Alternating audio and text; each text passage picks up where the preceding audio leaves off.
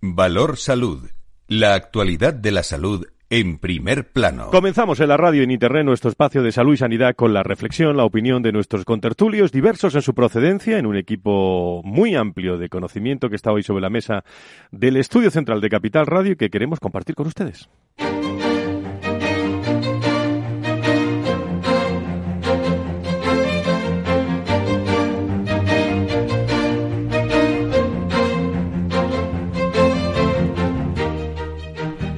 Valor Salud es un espacio de actualidad de la salud con todos sus protagonistas, personas y empresas. Con Francisco García Cabello. Muy buenos días, ¿cómo están? Sean bienvenidos. Hoy viernes, en este 13 de septiembre, les vamos a contar los temas más interesantes en el entorno de nuestra salud y nuestra sanidad, como siempre, en compañía de expertos en la materia. Y aunque hoy la noticia es eh, esa gota fría en el levante español, bueno, que viene para el centro de la península, con esas tres muertes que llevamos ya. Enseguida nos vamos a ir a Murcia, porque teníamos una conexión en Murcia, coincide eh, que se está viviendo allí esa gota fría, nos lo van a contar en, eh, en directo en unos momentos. Pero la noticia Sigue siendo la listeriosis. El brote ha afectado ya un total de 214 personas en Andalucía y ha causado tres muertes y siete abortos, todos en, en, esa comunidad, salvo uno en Madrid. Se investiga si la muerte de un hombre en Granada causada por la listeria está relacionada con, eh, con esa cepa. Lo conocían todos ustedes ayer, eh, en todos los medios nacionales, eh, incluso algunos internacionales, salía la noticia que la Junta de Andalucía activaba su tercera alerta sanitaria por consumo de embutidos cárnicos contaminados por la bacteria de la listeria. En esta ocasión, la firma afectada, ubicada en eh, en Málaga, y los productos de su marca, la Montanera del Sur, que han quedado completamente inmovilizados después de conocerse que hay una persona infectada tras consumir eh, su chicharrón especial, el producto que ha dado positivo por listeriosis. Tras conocerse esta nueva alerta desde la organización Facua también en, eh, acción se ha reprochado la, la escasa eh, utilidad de los controles e inspecciones realizados, lo lleva haciendo en los últimos meses. Se trata del tercer caso de alerta por listeriosis vinculada al consumo de embutido cárnico que se registra en la comunidad andaluza desde mediados de agosto. La primera fue la alerta por la carne mechada, eh, producida por la empresa Maludis, que ha generado 214, lo decía al comienzo, afectados en la comunidad autónoma, tres muertos y siete abortos. La listeriosis sigue estando ahí e independientemente de los casos que puedan ir surgiendo, hay un aspecto también eh, muy analizable en el entorno de la salud y la sanidad que lo viven mucho los consumidores, los ciudadanos, que es cómo se está viviendo esa comunicación de crisis también, eh, porque eh, al final esa noticia le llega a alguien, tiene que ser rápida, precisa, eh, pero sin sembrar la, la, alerta. Bueno, no es fácil ¿eh? manejar, eh, manejar todo esto. Y seguiremos de cerca también esta noticia en, en, un, en un día en el que nos vamos a acordar del eh, Día Europeo de la Dermatitis Atópica que se celebra este fin de semana y por cierto también algún apunte vamos a preguntar a nuestros contertulios sobre ese Día Mundial de la Prevención del Suicidio que se celebraba esta, esta semana. Sin más dilación, con nuestros contertulios preparados ya, amigos, amigas, comenzamos.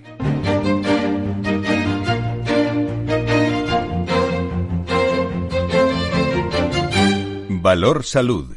La actualidad de la salud en primer plano. Saludo a nuestros contertulios. En primer lugar, Lucía Palomo, su directora de ASPE. Querida Lucía, ¿cómo estás? Muy buenos días. Buenos días. Tú te vas al Levante este fin de semana, ¿no? No, yo bueno, me quedo pues por el centro. No te hace falta que te vayas porque viene para acá todo, toda la lluvia. Bueno, José Luis Vaquero, director del Foro Pacientes. Eh, don José Luis, muy buenos días. Bienvenido. Muy buenos días. Muchas gracias. Eh, saludo eh, a Juan Pablo Ramírez, director de Isanidad. Don Juan Pablo, muy buenos días. Buenos días. Muchísimas gracias por estar con nosotros y mi querido doctor Mugarza, don Fernando Mugarza, director de Desarrollo Líderes. Don Fernando, muy buenos días. Muy buenos días. Un placer. Muchísimas eh, gracias. Bueno, ¿les parece a todos ustedes que echemos un vistazo a la actualidad de, del día, a la actualidad de la semana y luego entramos en tertulia y afrontamos con, con todos los temas que, que, tenemos? Desde la redacción, Alba Galván, eh, ¿cómo estás? Muy buenos días, bienvenida. Hola, buenos días, Flavio. Pues vamos a echarle un vistazo a, a, la actualidad del día que viene centrada, Alba, por, hablábamos de esos 214 afectados por el brote de listeriosis que siguen primer plano, ¿no? Sí, la Consejería de Salud y Familia se ha informado este martes de que se confirmaron tres nuevos casos de infección por listeria, dos de ellos mujeres embarazadas, por lo que el total de confirmados asciende ya a 214 personas. Y como decías antes, hoy hemos conocido también una nueva alerta, en este caso con motivo de los productos de la marca La Montanera del Sur, el chicharrón en este caso, Fran. La ministra de Sanidad en funciones, María Luisa Carcedo, le he oído esta semana que ha presentado y anunciado, sigue insistiendo en la puesta en marcha Alba de la Oficina Ejecutiva del Marco Estratégico ¿no? de Atención Primaria y Comunitaria. Sí, así es. En el acto también debatieron el secretario general de Sanidad, Faustino Blanco, la directora general de Salud Pública, Calidad e Innovación, Pilar Aparicio, y la subdirectora adjunta de la Subdirección General de Información, María de los Santos Hichaso. Y el Ministerio de Sanidad, bueno, lógicamente eh, seguirá en funciones, ¿no? Porque Pedro Sánchez parece que no se va a presentar a la investidura. Sí, PSOE y Unidas Podemos no han, certificado, no han certificado su ruptura todavía, pero todos los mensajes que transmiten dejan clara esta alerta. Y es que los equipos negociadores de ambas formaciones han validado el mal resultado. Bueno, hay que esperar la última hora, pero vamos a ver. La Asociación Estatal de Directores y Gerentes en Servicios Sociales He leído también eh, en distintos medios, se ha publicado esta semana un informe sobre la evolución del gasto social autonómico en el periodo comprendido entre 2009 y 2018. El documento detalla que autonomías se han recortado o elevado más o menos en partidas como sanidad, educación o servicios sociales en los últimos años. Y el Ministerio de Sanidad eh, sigue y sigue también en su campaña. Ha presentado este miércoles la campaña contra el tabaco, insistiendo en que todas las formas de fumar, bueno, pues están en contra de, las, de esas políticas, ¿no?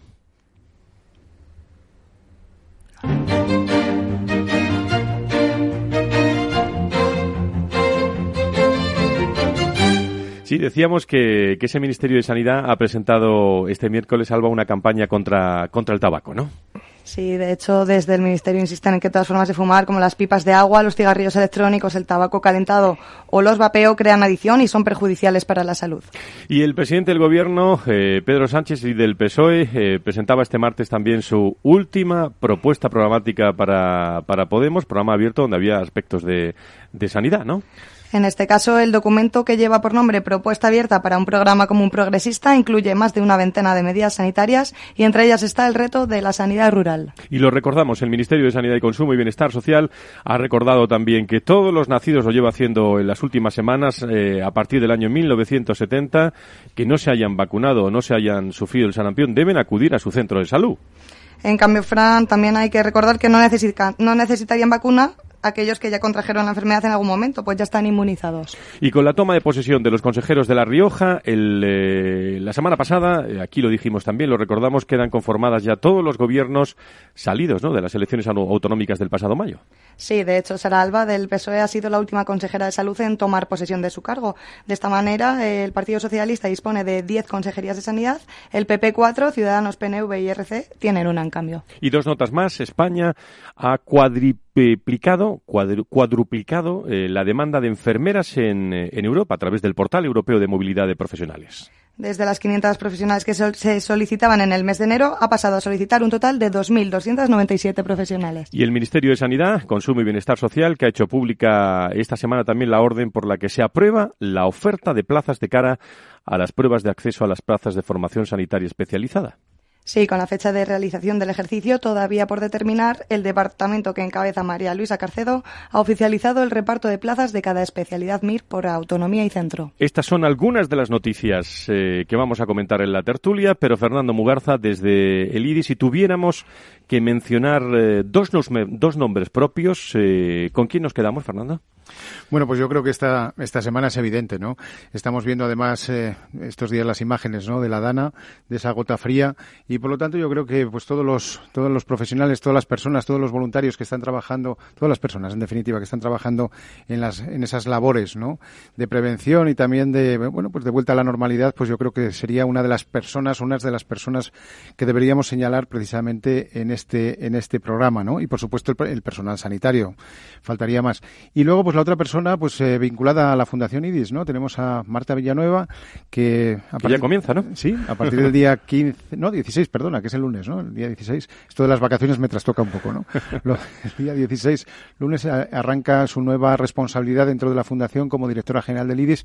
Todos la conocemos en el sector y ella ha hecho una gran labor eh, como directora general también de la Asociación Española para, para la Calidad. Me quedaría con ellos sin olvidar también el tema de la listeriosis. Pues esos dos nombres propios, las noticias de actualidad y ahora mismo, si nos acercamos a iSanidad, Juan Pablo Ramírez, su director, ¿con qué noticia eh, o qué noticia destacas eh, para ponerla encima de la mesa de esta tertulia? Bueno, eh, la verdad que el tema de, tabaquismo, eh, la campaña que está haciendo el Ministerio de Sanidad, creo que, es un tema bastante preocupante el que nos estamos encontrando, sobre todo Estados Unidos, eh, que va un pasito por delante de nosotros en este tipo de, situaciones, está reportando una serie de casos muy graves. Es verdad que queda por demostrar o, de asociar cuál es la causa que, que está asociando a este tipo de enfermedades, pero, pero bueno, estamos viendo una enfermedad respiratoria que hasta ahora no conocíamos en gente joven eh, que generalmente fuma, eh, utiliza un sistema de, tabaco que, se está empezando a implantar en España cada vez con más fuerza y que, y que puede tener un, un coste sanitario grave para la salud y para nuestro sistema sanitario de salud. Pues pan materia y para nuestra tertulia que vamos a comenzar de inmediatamente. Valor Salud. La actualidad de la salud en primer plano. José Luis Vaquero, tú también tienes temas de actualidad, ¿no? Bueno, yo precisamente ayer estuve en el foro de SEDISA, la Sociedad Española de Directivos de la Sanidad, y querría poner en valor precisamente el motivo de esa, de esa jornada, eh, que me parece de altísimo interés, ¿no? Que fue discutir sobre la seguridad del, del paciente, ¿no? Eh, un, un, hecho que siempre tiene que primar, ¿no? En la atención sanitaria. Pues empezamos por donde ustedes quieran. Eh, hay mucha, hay mucha materia. sigue, sigue Juan Pablo la, la, la listeriosis, bueno, la tercera eh, alerta eh, ayer de la Junta de Andalucía, independientemente que sea difícil manejar, sobre todo en una consejería, iba a decir, no porque el consejero sea joven, tiene mucha experiencia, pero la, la, puesta en marcha fue hace nada y que le llegue pues este brote eh, desde el punto de vista social y también desde el punto de vista de transmisión, pues no es fácil, ¿eh? No, la verdad que la verdad que no es es una situación que que, además ha pillado en, en, pleno agosto, cuando todos sabemos que los servicios de, de salud están de, de, todas las comunidades autónomas están a medio gas y la verdad que, que nos ha sorprendido. Tienen también la suerte de contar con probablemente con el mayor especialista de enfermedades infecciosas en, en España, que es, que es José Miguel Cisneros. Eh, entiendo que entiendo que eso, por lo menos en lo que se refiere a la atención de, de los pacientes, eh, va a tener va a tener una repercusión positiva a pesar de, las muertes y los abortos que estamos teniendo. Sí, de todas formas, eh, yo creo que el acento hay que ponerle también en las eh, normas higiénicas de los establecimientos que producen estos alimentos, porque la listeria no, no se trata de otra cosa que de una zoonosis. y, y, sin duda ahí subyacen problemas eh, pues posiblemente con roedores eh, que, que, que, no estén debidamente controlados. Sí, así es. Estoy de acuerdo con lo que habéis dicho y, sobre todo en esa parte epidemiológica, ¿no? Yo creo que en este momento, pues lo más importante es evitar, eh, bueno, no, evitar, sino identificar, mejor dicho, esos esos focos de, infección. Ahí viene, pues toda la, toda la, eh, todo lo que son los procesos y procedimientos de salud pública y de higiene, ¿no? Y por lo tanto, pues ahí está la labor de los profesionales sanitarios, bueno, que están trabajando en esa en esa materia y en, esa línea, ¿no? Y a partir de y a partir de la identificación del foco primario, pues luego lógicamente, pues hacer el control y sobre todo prever esos primeros síntomas, ¿no? esos primeros síntomas eh, asociados a, la zoonosis, como bien decía José Luis, relacionados pues con una infección bacteriana que se produce además a nivel gastrointestinal y que fundamentalmente pues que tiene pues esa sensación de astenia, esa sensación de cansancio, esas, esas náuseas, vómitos que se pueden producir, a lo mejor alguna diarrea, ese sarpullido que también se suele producir también en estos casos y sin alarmar, porque no hay que alarmar, pero lo que sí que es cierto es que especialmente en las zonas de riesgo en este momento, pues lo que hay que hacer también es pensar en ello, ¿no? Sobre todo desde los equipos de atención primaria, que yo creo que es muy importante, es muy importante también. Y, por, y, como es lógico también, y, especialmente en el caso de las embarazadas, ¿no? Pero, mm, Fernando y José Luis, a ver si, porque a mí me surge la duda, esto no es mala suerte, esto pasa por unas malas prácticas, como decía José Luis, por falta de protocolos, de higiene. hemos visto que ha habido diferentes alertas en diferentes ciudades, entonces significa que es que algo se está haciendo mal, algo, algo está fallando en el proceso. Pero el protocolo seguro que existe. Eh, lo que no existe, eh, lo que no se está es desarrollando adecuadamente, porque hay normas higiénicas que se deben cumplir, que todos los eh, productores de, alimentos conocen. También hay inspecciones en este sentido y, bueno, se tienen que seguir esas normas. el inspector, evidentemente, puede, justo cuando hacen la inspección, encontrar el problema o no encontrarle, pero la, pero la norma se tiene que estar cumpliendo por ese fabricante. Y, el reservorio eh, pues son los roedores. Entonces, eh, Así es, de todas formas, eh, lo que sí que es cierto es que en el momento que se inició el brote, pues se, pusieron en marcha pues las instituciones, ¿no? tanto desde el punto de vista de la Junta de Andalucía como desde el Ministerio de Sanidad, pues aplicando lógicamente los protocolos, los procedimientos y, dando las alertas consiguientes, no solamente las alertas a nivel nacional, sino las alertas también internacionales.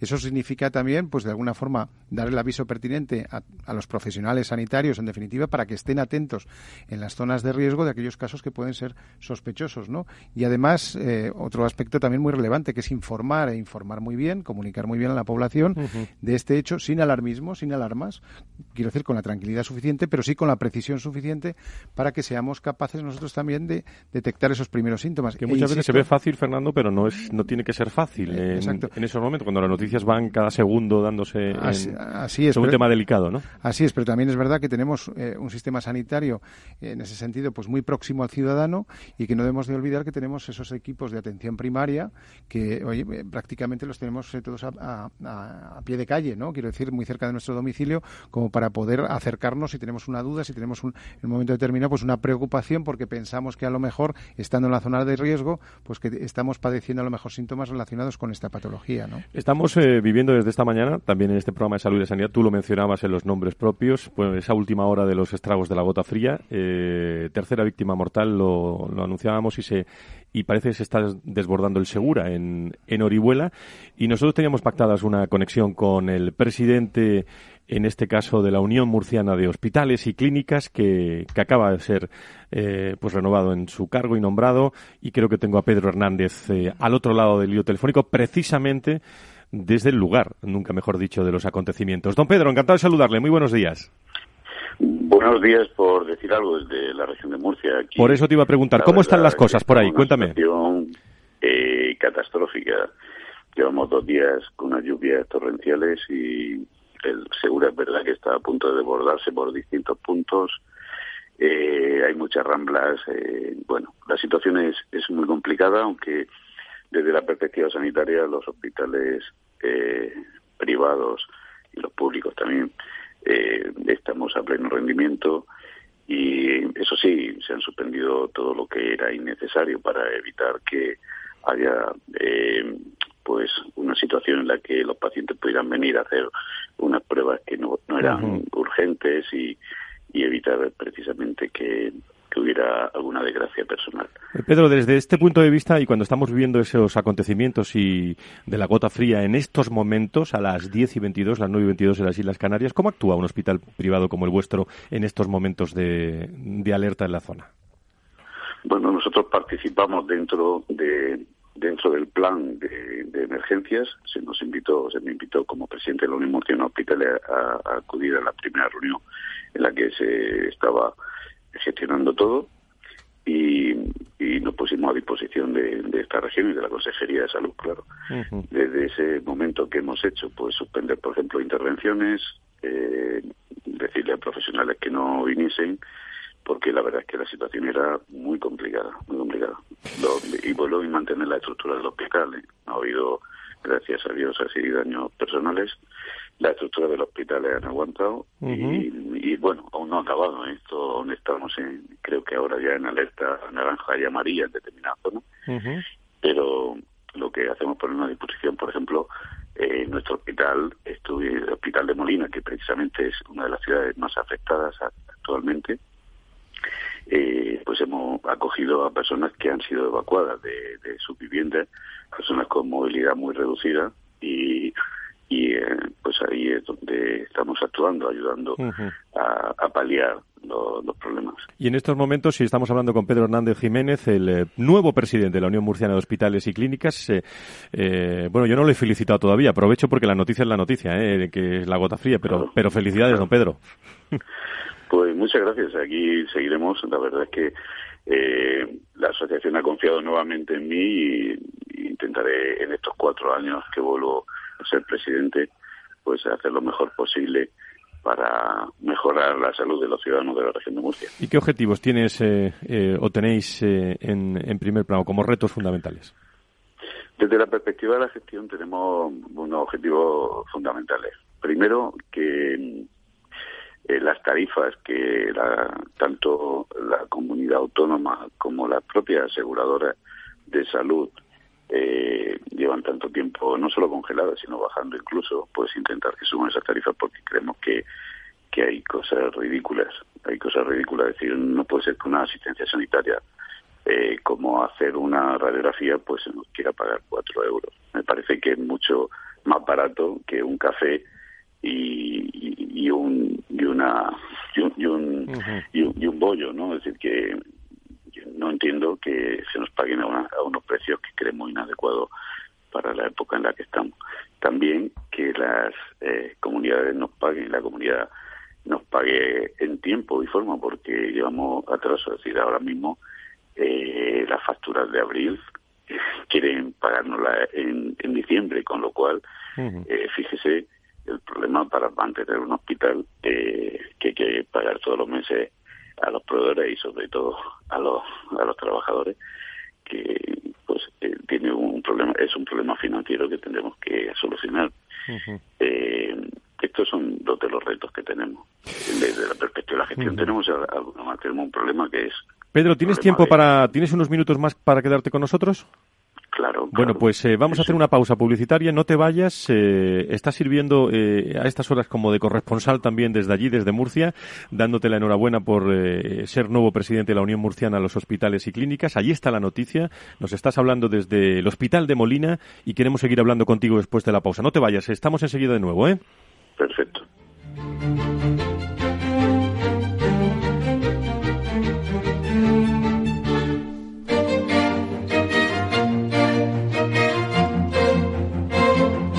Valor Salud.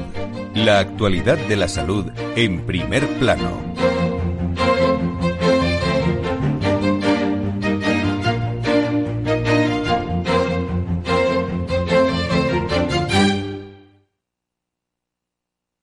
Renta 4 Banco, el primer banco español especializado en inversión. Sí, somos un banco como muchos, pero no nos parecemos a ninguno. ¿Por qué? La especialización. Tenemos soluciones que se ajustan a cualquier perfil y necesidad. Inversiones con mucho o poco dinero en todo tipo de productos. Soluciones que lo hagan todo por ti o solo asesoramiento para que operes tú mismo. Descubre qué es tener un banco y un especialista en inversión al mismo tiempo. Para más información, entra en r4.com, llámanos al 902 15 30 20 o visita tu oficina Renta 4 Banco más cercana. Capital Radio. Riesgo 6 de 6. Este número es indicativo del riesgo del producto, siendo 1 indicativo del menor riesgo y 6 del mayor riesgo. ¿Te interesa la bolsa? Invierte en acciones y ETFs por solo 0,10% y sin costes de custodia. Vente al broker mejor valorado por sus clientes según Investment Trends y al mejor broker para operar según Rankia. ¿Necesita a alguien que le ayude a seleccionar los fondos adecuados de acuerdo al momento en el que se encuentra el mercado? ¿Se siente desbordado ante la abrumadora oferta de fondos de inversión? ¿No sabe cómo gestionar la gran cantidad de información financiera disponible?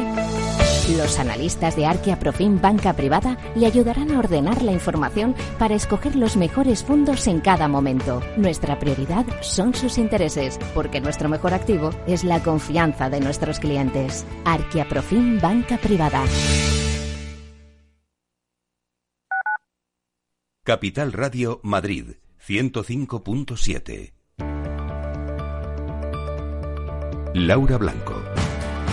Tardes de Radio y Bolsa, en la genuina radio económica. Si no llegas a tiempo, te espero en el podcast.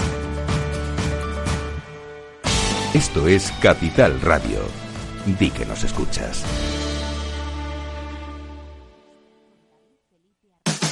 Hablar de mentoring es... Mercedes Sancho, mentora.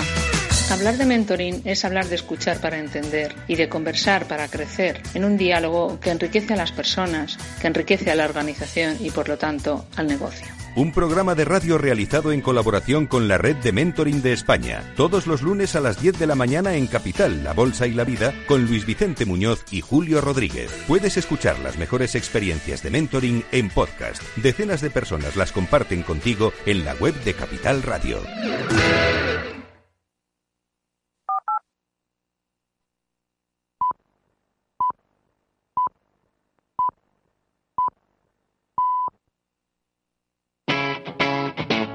Capital Radio.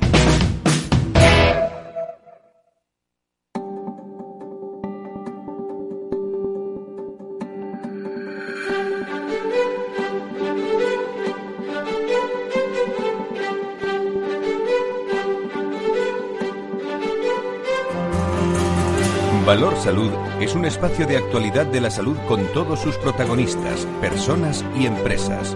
Con Francisco García Cabello.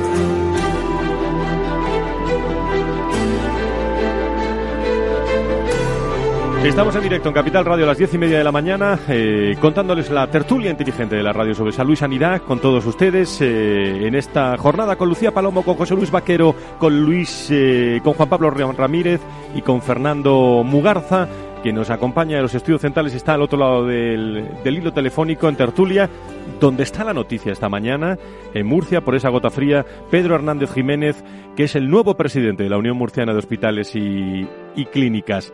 Eh, bueno, Pedro, siguiendo con el tema de la gota fría, ahora te pregunto, ¿las previsiones cuáles son eh, para las próximas horas?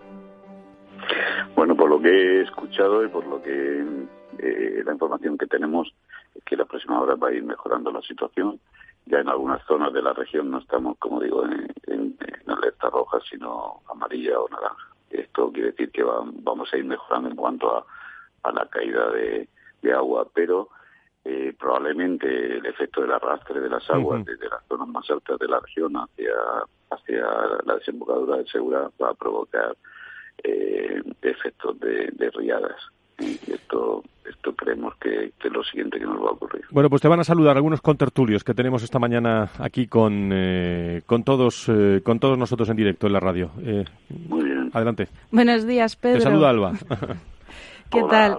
Perdón, Lucía, Lucía, Lucía, perdona. Ah, Nada, yo, ya... Lucía Palomo.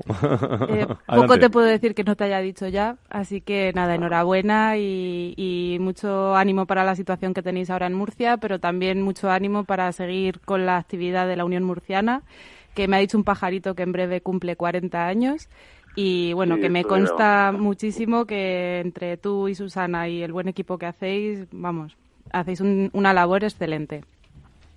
Sí, esta es una cosa que quería comentar. Es precisamente este año celebramos el 40 aniversario y el 22 de, octubre lo celebraremos con una, una jornada en la que haremos participar toda la sociedad murciana y, bueno, haremos unos reconocimientos a, a todas aquellas instituciones que colaboran con, con nuestra asociación, con la Asociación de, de Hospitales y Clínicas Privadas de la región de Murcia y, por supuesto, también a aquellas personas que aún quedan de, la fundación hace 40 años. Estaremos ahí el 22 de octubre en, una zona emblemática de la región de Murcia, que es el Teatro Romeo. ¿Alguna pregunta más para don Pedro? Sí, yo tengo una, una cuestión. Fernando, te habla Fernando Mugarza. Buenos días. Hola, Fernando. Pedro, ¿qué pasa? ¿Qué tal estamos? Eh, mira, eh, una, una cuestión que yo creo que es interesante también para, para los oyentes, ¿no? Y es cuando surgen estas situaciones eh, intempestivas, ¿no? Y además, pues con esta crudeza que estamos viendo en las imágenes en los medios de comunicación, en tu experiencia, que ya es dilatada y, además como gran profesional, ¿no? En el, en el sector de la sanidad, ¿cómo se establece esa colaboración, esas sinergias entre el entorno público y privado que has estado comentando, pues para que la, la atención, en definitiva, definitiva la población sea del 100% y además pues eh, eficaz, eficiente, etcétera, etcétera. ¿Cómo se hace? Bueno, eh, se hace a través de la coordinación, es decir, que eh, tengo, yo creo que, que que agradecer que nuestras autoridades sanitarias piensen en nosotros y de alguna manera no solamente tienen los recursos públicos, sino que también tiene estos recursos mm, no solo privados, sino también concertados. Es decir, que ahí es de donde surge todo, es decir, desde que ellos cuentan con nosotros, que nosotros nos ofrecemos y, prestamos la colaboración necesaria. Todo nuestro personal, desde el miércoles a mediodía, está en alerta. Eh, todo el mundo está en, disponibilidad para trabajar con nosotros. es decir, que ahí eh, ningún problema, ningún problema, al contrario, contrario, entre eh, yo creo que además es que es necesaria la colaboración público-privada. Si no existiese, sería muy difícil eh, la sostenibilidad del sistema, no solo sanitario, sino del sistema en general. Muy bien, pues eh, don Pedro, como nuevo presidente de la Unión Murciana de Hospitales eh, y Clínicas, le felicitamos desde aquí, desde Valor Salud, a todo su equipo también. Y nos remitimos a, ¿por qué no hacer un día irnos para Murcia a hacer este programa en directo allí con usted? Que sé que nos van a tratar muy bien, ¿eh? De entrada, ¿eh? Qué buena idea. pues en cuanto salgamos de esta situación catastrófica... Sí, vamos a salir primero de esto. Eh, o sea, a la en, un par de semanas. Bueno, en octubre tenemos ahí el 40 aniversario. Por eso, por eso lo digo. ¿eh? por eso lo digo, que he cogido lo del 40 aniversario. Don Pedro, un abrazo a todos los eh, equipos humanos y técnicos y sanitarios que están trabajando desde su hospital, en este caso el Hospital de la Molina, y todos los medios públicos también, por aquí estamos todos a una, desde esa gota fría que se está viviendo en toda su zona en, eh, en Murcia. Muchísimas gracias por estar con nosotros. Gracias a ustedes. Muchas gracias. Bueno, José Luis, eh, desde el Foro de Pacientes, eh, dos menciones. Uno, en primer lugar, que estamos viviendo, vamos a vivir este fin de semana, el Día Europeo de la Dermatitis eh, Atópica, pero tenemos que diferenciar, ¿no? Dermatitis atópica y dermatitis atópica grave, ¿no? Vamos a que los oyentes lo entiendan. Sí, la dermatitis atópica yo creo que es una patología que muy familiar, que conocemos al menos todos los que somos padres, porque es muy habitual. Eh, los, niños eh, todavía tienen la piel por terminar de desarrollar. La piel no deja de ser una barrera frente a, a productos que producen alergias y demás, lo que llamamos alérgenos, y eh, esa barrera que, todavía no es madura, pues se debe reforzar pues con cremas pues para hacer más barrera y que no tengan pues estos granitos, estas rojeces, ¿no? Que son muy frecuentes en los niños. Otra cosa distinta es ya cuando eh, eh, está afectada esa barrera y por otro lado existe una predisposición a tener esta eh, dermatitis porque no deja de ser una enfermedad autoinmune. entonces pasamos a lo que es la dermatitis atópica grave, que se parece en nombre, pero no tiene nada que ver el desarrollo de una o la otra. Imaginaros una persona adulta eh, con un picor constante, pero un picor constante. Es que esto es muy difícil de, Sobre todo desde la radio, ¿no? De, imaginar, ¿no? Pero, se lo imaginan nuestros oyentes. Terrible, ¿no? Eh, luego, además, como te rascas, pues claro, te haces erosiones, se te enrojece eh, la piel, tienes un aspecto que no todo el mundo eh, sabe que no es contagioso y, puede producir rechazo, en fin, terrible. además, en, un momento, José Luis, en el que, fíjate, lo sabéis todos, ¿no? los especialistas también, la piel es el órgano más extenso de nuestro cuerpo, nada más y nada menos que entre uno y dos metros cuadrados, ¿eh? con increíbles funciones, pero cuando no funciona eh, de manera correcta, hay consecuencias. O sea, que no solo el picor, sino muchas consecuencias, ¿no? Y tanto, y efectivamente, cuando se trata de una enfermedad autoinmune, también es difícilmente tratable. Ahora, es cuando vamos a, está todavía en negociación de precio, pero ahora es cuando vamos a, tener la primera terapia eh, que está demostrando ser muy eficiente, muy eficaz en, ensayos clínicos, ya con biológicos, eh, pero hasta ahora el panorama terapéutico era escasito, era escasito. Una dermatitis atópica que afecta al 3% de los adultos y el 20% de niños que la padecen, digo la general, pero la, la grave, estamos hablando del 0,2% eh, que afecta, y creo que tenemos en línea a Jaime Llaneza, que es el presidente mm, de la Asociación de Afectados de Dermatitis Atópica Grave. Don Jaime, encantado de saludarle. Muy buenos días. ¿Qué tal? Muy buenos días. Bueno, pues en primer lugar, eh, lo comentaba José Luis, eh, eh, ¿qué nos tiene que añadir? sobre todo porque estamos acostumbrados muchos a conocer la general, esa que afecta al 3% de adultos y 20% de niños, pero hay un 0,2% que hablamos de situaciones graves de dermatitis atópica, ¿no?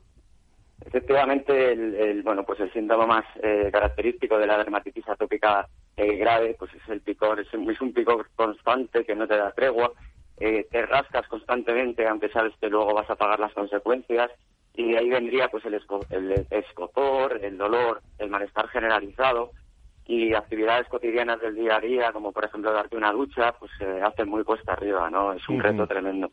Y después tenemos el tema de la estigmatización social, ¿no?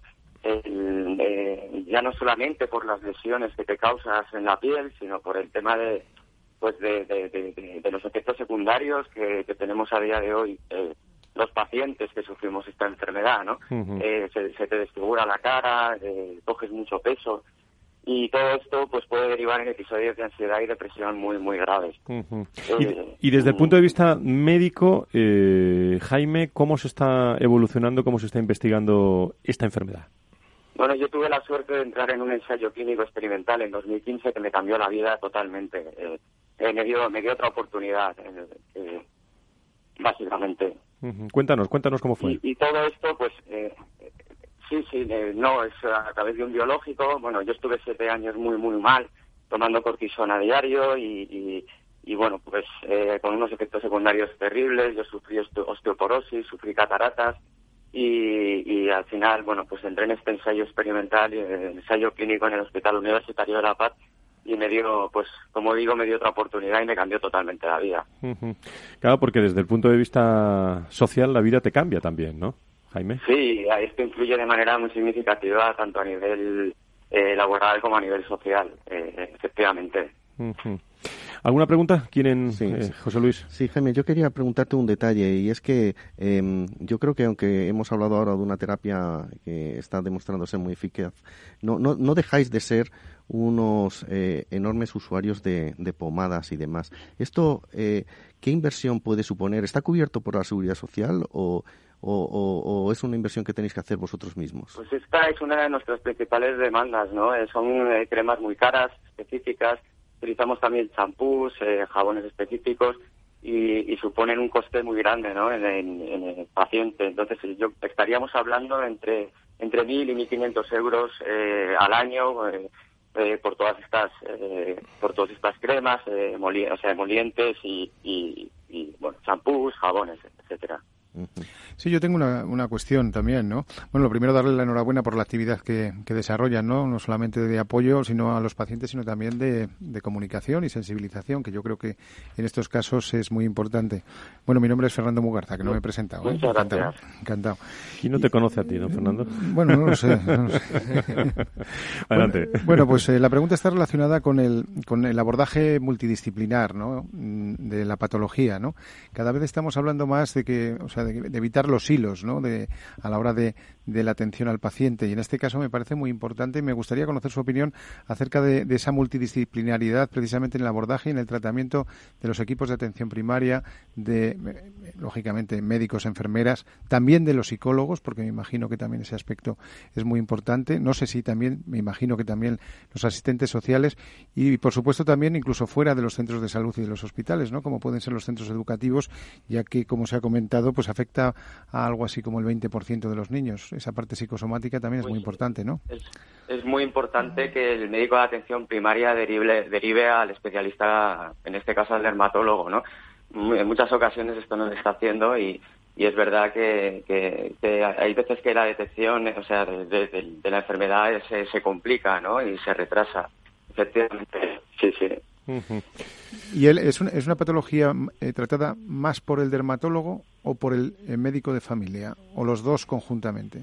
Hombre, el médico de familia es el primero que entra en contacto con el paciente y es el que tiene que derivar eh, de, pues al, especialista correspondiente, efectivamente. Juan Pablo, te quiere preguntar algo también desde Sanidad. Adelante. Sí. Hola, buenos días. Eh, sí, Eh, nos comentabas también que es una tanto José Luis como, como tú nos comentabais que es una enfermedad muy, muy incapacitante. Es verdad que, por desgracia, eh, pues eh, últimamente está puesto el foco en las, en las enfermedades eh, que son mortales, las oncológicas, las, las esclerosis.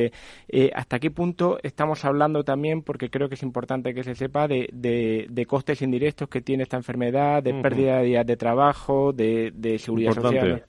Hay, hay un absentismo laboral muy muy grande, claro, te incapacita en, muchas ocasiones, eh, como decía antes, ¿no? El, día a día, el darse una ducha, el bueno, yo es que he estado eh, metido en la cama sin poder moverme de las lesiones que tenía, ¿no? Yo yo llegué a La Paz, eh, me llevaron mis padres a La Paz con el 95% del cuerpo afectado. Y me imagínese usted con el 95% del cuerpo con este tema, cómo puedes moverte o cómo vas a ir a trabajar o es, una vida muy, muy, muy complicada y muy cuesta arriba y, claro, y, psicológicamente esto te afecta muchísimo. Muy bien, pues este fin de semana, ¿no? El vuestro vuestro día, ¿no? Día Europeo de la Dermatitis eh, atópica. Me gustaría, apuntar que es el Día Mundial, es el Día Mundial de la Dermatitis atópica y, el Día Nacional es el día 27 de noviembre. Muy también estaremos haciendo cosas por los pacientes. Pues nos acordaremos también de, de, vosotros. Muchísimas gracias por estar con nosotros, Jaime. Un abrazo muy fuerte. Muchas gracias, un abrazo. Muchas gracias. Bueno, eh, también eh, se ha vivido el, el Día Mundial ¿no? de la Prevención de Suicidios esta, esta semana. Eh, un suicidio, que, bueno, no tengo yo que decir nada, pero es un problema que afecta de manera global también a a familias, a comunidades, a países a nivel mundial se suicidan cada año eh, casi un millón de personas, ¿eh? lo que equivale a una persona cada 40 segundos. además, por cada muerte por suicidio se estima que hay 20 intentos. ¿no? Y otro dato eh, preocupante es que el suicidio es la segunda causa de muerte en el grupo de 15 a 29 años de edad.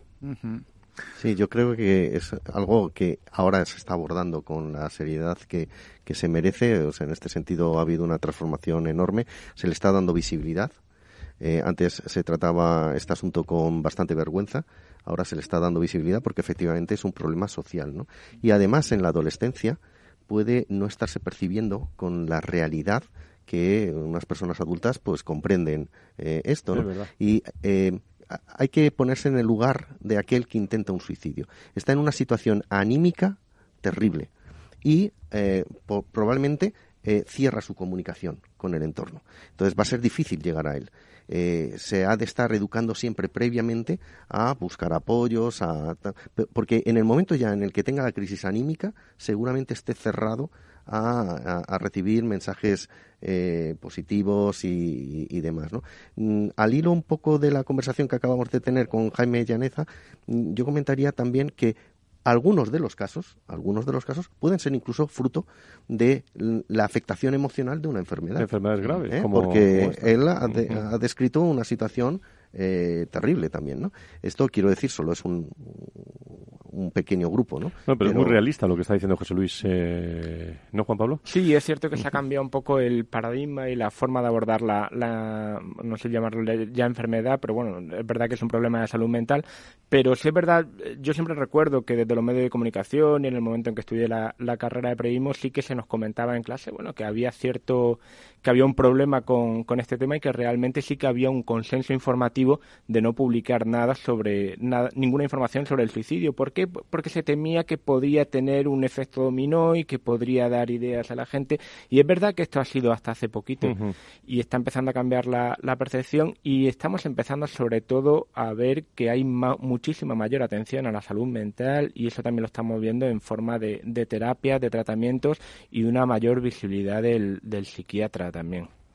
Claro, es que durante muchísimos años la salud mental ha sido un estigma, se intentaba ocultar que tenías un problema que, y, nadie se avergüenza de tener cáncer o de tener o de romperse una pierna. ¿Por qué tenemos que avergonzarnos de que nos pase algo a nivel de salud mental o, algo, o alguien de nuestra familia? No, lo que hay que hacer es tratarlo con naturalidad tratarlo médicamente con los especialistas que corresponda y sí, pero no, no, es fácil, Lucía. ¿eh? El, eh, desde, el punto de vista social, eh, pero fíjate, la evolución en España. Yo creo que hay cierto estigma en casi todas las enfermedades, porque, por ejemplo, en cualquier cáncer, o sea, ahora que lo estamos asociando mucho, por ejemplo, con el tabaquismo, sí que. Ahora, vamos a hablar de eso a continuación, no, pero sí que sí, sí. Sí, sí, sí, sí que es verdad que yo creo que todas las enfermedades, pero es verdad que especialmente en el, en el caso de la salud mental sí que había, por, esto del, del si va a estar loco, si, si, si el manicomio, si que se han tratado desde la sociedad con, con muy poca sensibilidad, quizás.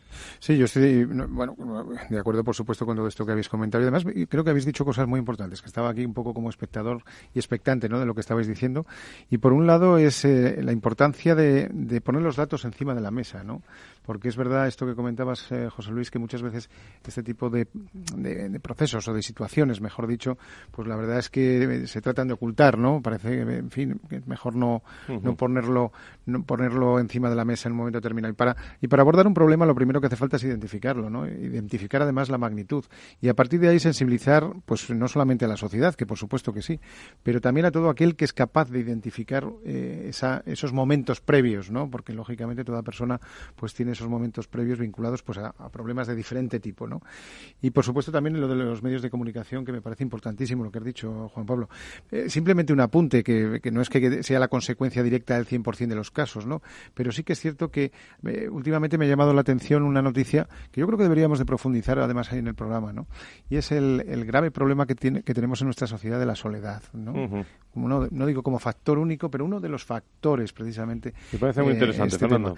De hecho, de hecho, si no estoy mal informado, en el Reino Unido creo que se ha abierto, yo creo que incluso, no sé si llega a ser un ministerio, pero desde luego un área específica dentro del gobierno que se encarga exclusivamente de monitorizar, ver, plantear soluciones para este gravísimo problema que se nos acerca, que, no que se nos acerca, que lo tenemos ya, que es el de la soledad. Y la soledad no solamente de las personas mayores, hay muchas personas de otras edades que, viven, que viven ese momento de soledad de una forma muy acuciante. Me está esperando el doctor Bartolomé Masuti, pero quiero, eh, cambiando de tema, eh, eh, Lucía, que me hables algo de cómo está el tema de seguros de salud británicos, que, estáis ahí y seguís en, primer plano con este tema, sobre todo en primer plano allí, en, en, Londres.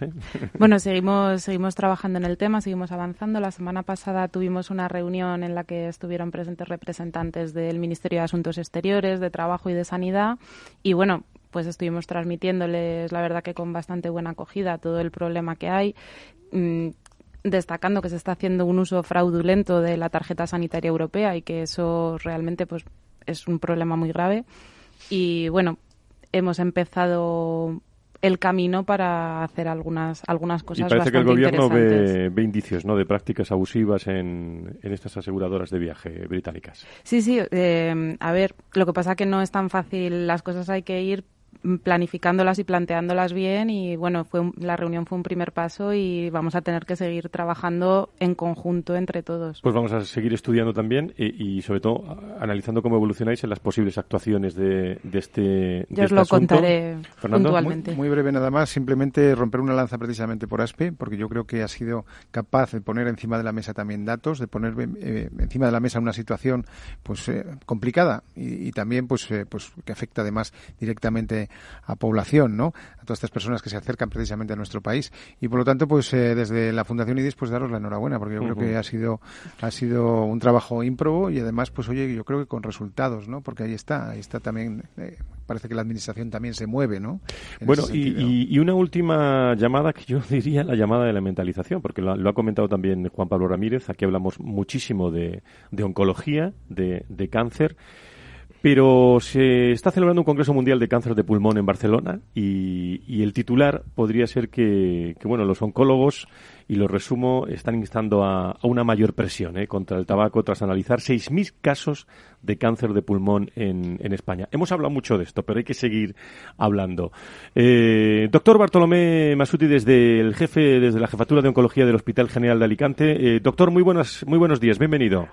Buenos días. Bueno, pues ¿qué conclusiones podríamos sacar en, estos próximos tres minutos que nos queda para hablar con usted eh, de lo que han comentado todos estos especialistas españoles que decía yo que seguimos mentalizando ¿no? que el tabaco es malo? ¿no?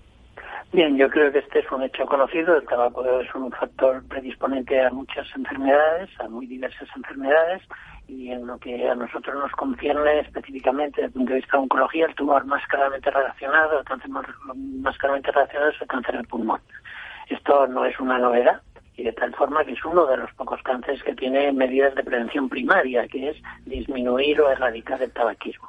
En relación a lo que se ha presentado en el, último Congreso Mundial de Cáncer Pulmón, celebrado en Barcelona esta semana, realmente desde nuestro punto de vista, como grupo cooperativo de trabajo en cáncer del pulmón, el Grupo Español de Cáncer del Pulmón ha puesto en marcha una iniciativa que es un registro de tumores torácicos, en, los cuales en el, que recoge por supuesto con consentimiento informado de los pacientes y con el visto bueno de los comités éticos, es un registro que recoge los diagnósticos, los pacientes diagnosticados en diferentes hospitales que participan en la iniciativa con cáncer de pulmón, es decir, eh, pacientes diagnosticados de cáncer de pulmón en los diferentes hospitales y se recogen los datos de eh, los factores de riesgo de la enfermedad y también la evolución de la enfermedad. Y, ustedes también, doctor, eh, en este grupo de investigación han presentado durante este congreso datos de, de un estudio muy interesante, el primer ensayo internacional sobre las perspectivas de mejora en la supervivencia y al mismo tiempo también hablan de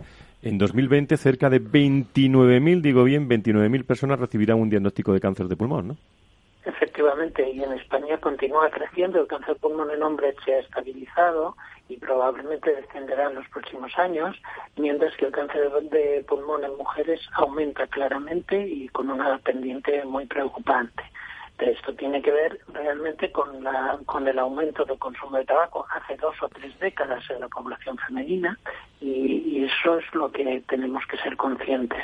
En relación a lo que hemos presentado, son los datos de este registro, un primer análisis de seis mil y pico de pacientes y en cuanto a los datos eh, relacionados con el tabaquismo, es que el 85% de los casos de cáncer de pulmón registrados, es decir, diagnosticados en España, eh, están ligados, o vamos, están ligados, tienen un antecedente de tabaquismo o activo o, previo y eso es importante y este y este porcentaje es similar en hombres que en mujeres y también hemos visto que probablemente en estos momentos se está adelantando la edad de diagnóstico de cáncer de pulmón porque en su momento hace dos o tres décadas también se adelantó la edad de inicio en el hábito tabaco. Sí. Doctor, le pregunta Fernando Mugarza muy rápido que nos queda un minuto, minuto quince. Adelante, Fernando.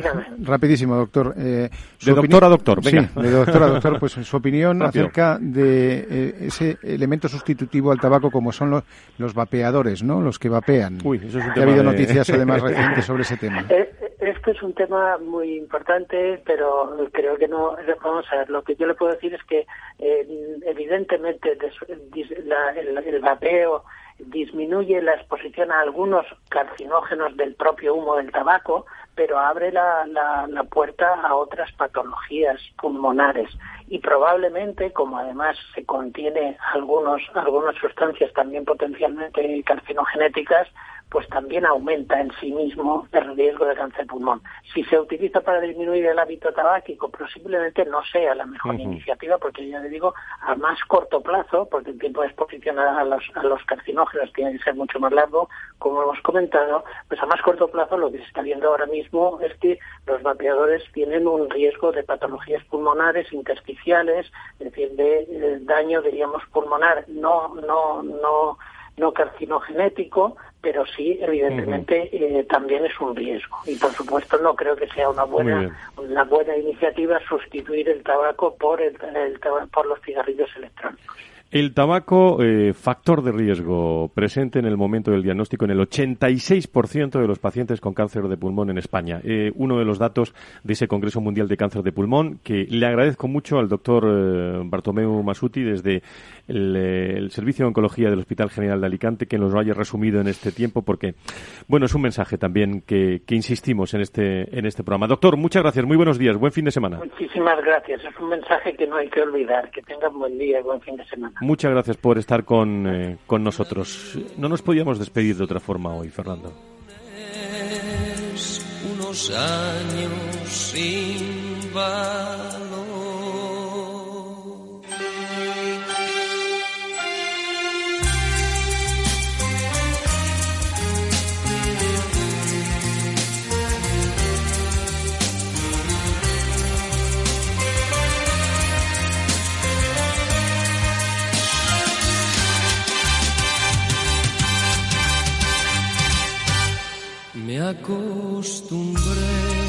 Bueno, toda una vida, ¿no? Toda una vida y se nos fue, Camilo VI, ¿no? Un, hay que acordarse de aquí, de todo su trabajo, de, bueno, que lo, bien que lo hemos pasado con él también, muchos, ¿eh? Así es, Camilo, un grande y además eh, qué buenos recuerdos, ¿no? Para todos. Pues gracias. nos ha ido. Fernando Mugarza, Juan Pablo Ramírez, eh, José Luis Vaquero, Lucía Palomón. José Luis, a ti te gusta también Camilo, ¿no?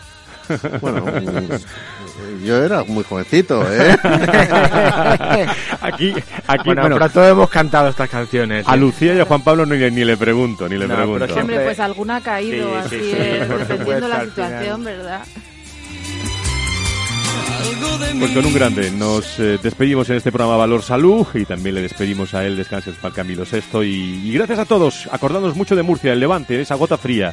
Eh, nos lo contaban aquí en este programa desde el punto de vista de salud y sanidad. Que sean felices este fin de semana, el viernes, más salud y sanidad con todos ustedes aquí en la radio. Dios.